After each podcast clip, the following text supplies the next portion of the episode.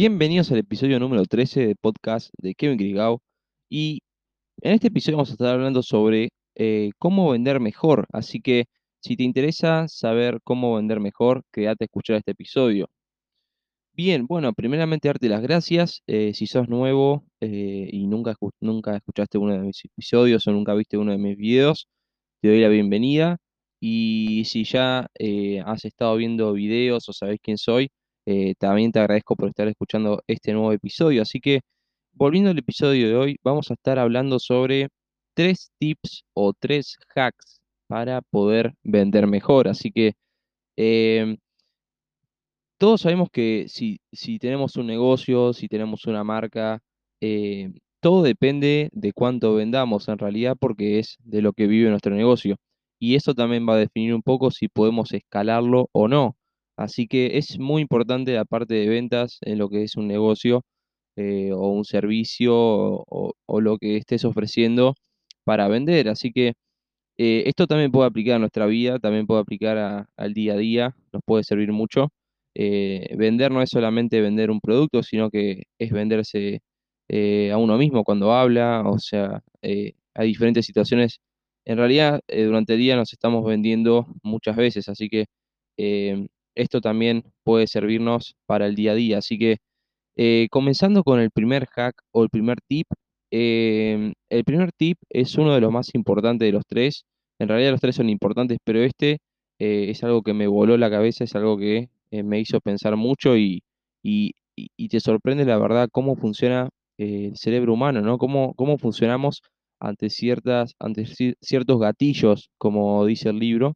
Y em, el primer tip es la, reci- la reciprocidad. Así que eh, en el libro, vamos a comenzar con una historia que cuenta el libro, y cuenta que eh, un hombre, ¿no? Un hombre que, que, estaba vendiendo rifas se acerca a eh, un grupo de trabajadores que, estaban descansando en su hora de descanso, y esta persona se acerca con botellas de Coca-Cola, o sea, a, los trabajadores les regaló unas botellas de Coca-Cola frías para que, bueno, tomen cada uno su Coca-Cola, ¿no? Así que esta persona les ofreció esta Coca-Cola, eh, los trabajadores muy felices, y luego de terminar, o sea, luego de que todos terminan su, su, bebida, eh, esta persona lo que hizo fue ofrecerles la rifa que estaba vendiendo, así que em, al ofrecerles esta rifa, todos los trabajadores aceptaron y todos le compraron esta rifa. Y lo más cómico es que la botella de Coca-Cola a, a este hombre le costó 10 centavos, pero la rifa costaba 50, así que eh, podemos ver que ganó dinero en, en- ese, en ese juego que hizo, ¿no? Y nos muestra un poco también cómo nosotros eh, eh, somos nos sentimos culpables cuando otra persona nos da algo, algo que no, nosotros no, no esperábamos o no, no merecíamos o, o- que no esperábamos que esa persona nos dé algo gratis. Entonces es como que nos, nos comienza a generar un sentimiento de culpa, ¿no? Y eso se llama la reciprocidad. Queremos devolverle a esa persona el favor que nos hizo, queremos devolverle con algo, una acción, eh, dinero, lo que sea, eh, la acción que tuvo esa persona con nosotros. Entonces, para, para cerrar es- este, este primer tip es, si damos primero, nuestros clientes se sentirán en deuda. Así que primeramente tenemos que dar.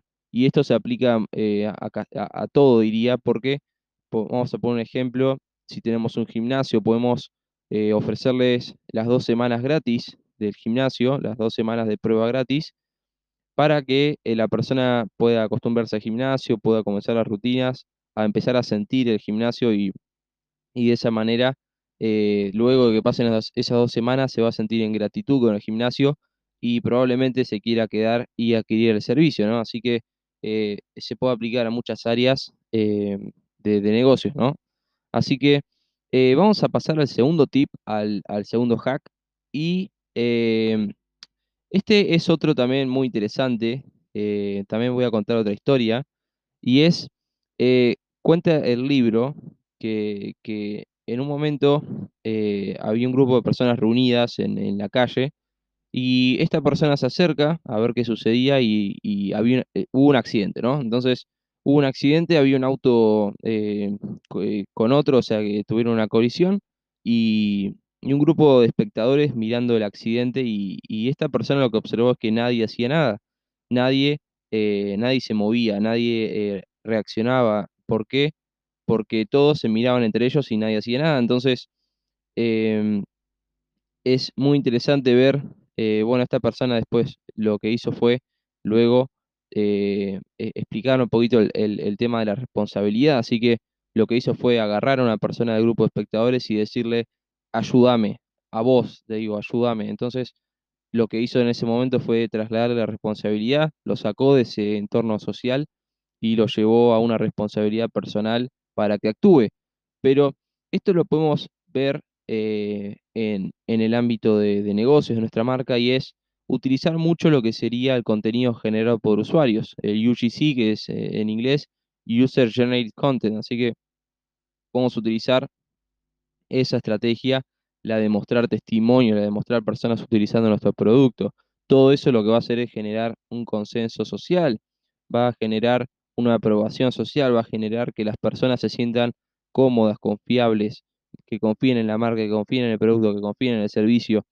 Entonces, si por ejemplo tenemos un consultorio odontológico, podemos, eh, podemos mostrar en nuestro Instagram personas eh, que, que, que se, que realizaron una consulta con nosotros o realizaron un blanqueamiento de dientes y que esas personas salgan felices en la imagen y muestren que, que, eh, la verdad que le- les gustó mucho, que su sonrisa quedó perfecta.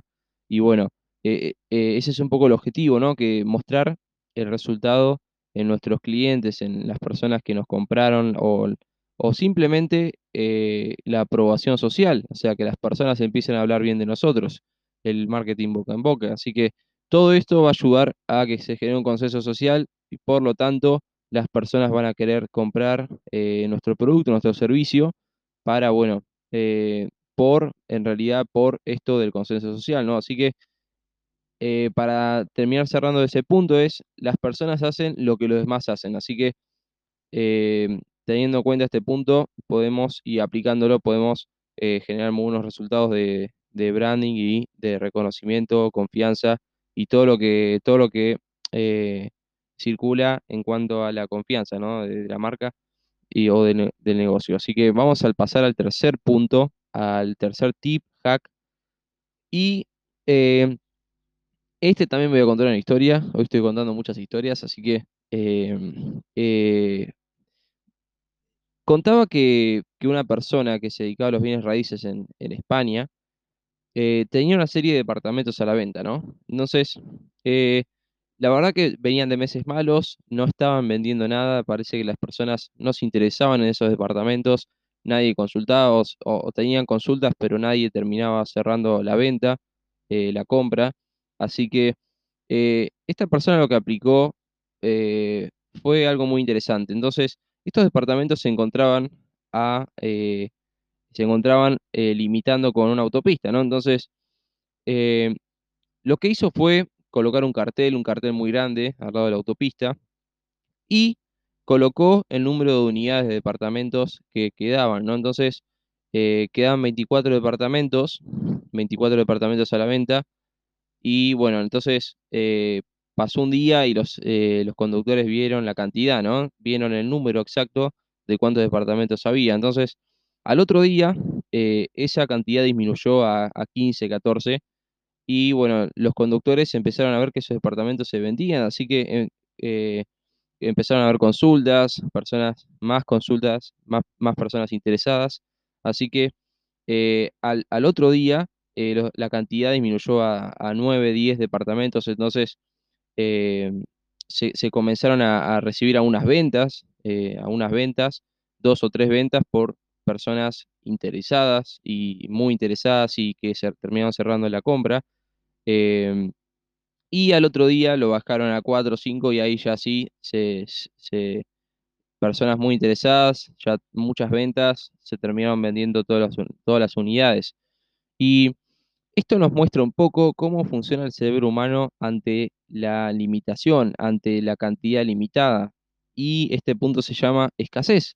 Entonces, eh, cuando existe una escasez, cuando existe una limitante, una limitante de stock o limitante, por ejemplo, el ser humano es, eh, funciona por miedos, ¿no? Funciona por emociones y vamos a suponer que eh, queda poca comida en el supermercado, entonces todas las personas se van a comenzar a desesperar porque queda poca, poca comida en el supermercado. Entonces, eh, las personas van a empezar a actuar, van a empezar a comprar porque van a sentir ese sentimiento de que si no compran ahora, se van a quedar sin ese producto y van a sentir eh, la escasez, van a, van a tener ese sentimiento de escasez, de que les falta algo.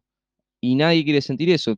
Las personas no quieren quedarse fuera del juego, todos quieren eh, eh, participar de, la cantidad de productos, de comprar ese producto y, no quieren quedarse sin productos. Así que si utilizamos esto, por ejemplo, en nuestras ofertas, podemos colocar que quedan eh, un límite, un número límite de, stock de nuestro producto, o, por ejemplo, en un, si, si tienen, vamos a volver al ejemplo del gimnasio, podemos decir eh, tres lugares disponibles para eh, las dos semanas de prueba gratuita o eh, tres lugares disponibles a, tal, a, tal porcentaje de descuento.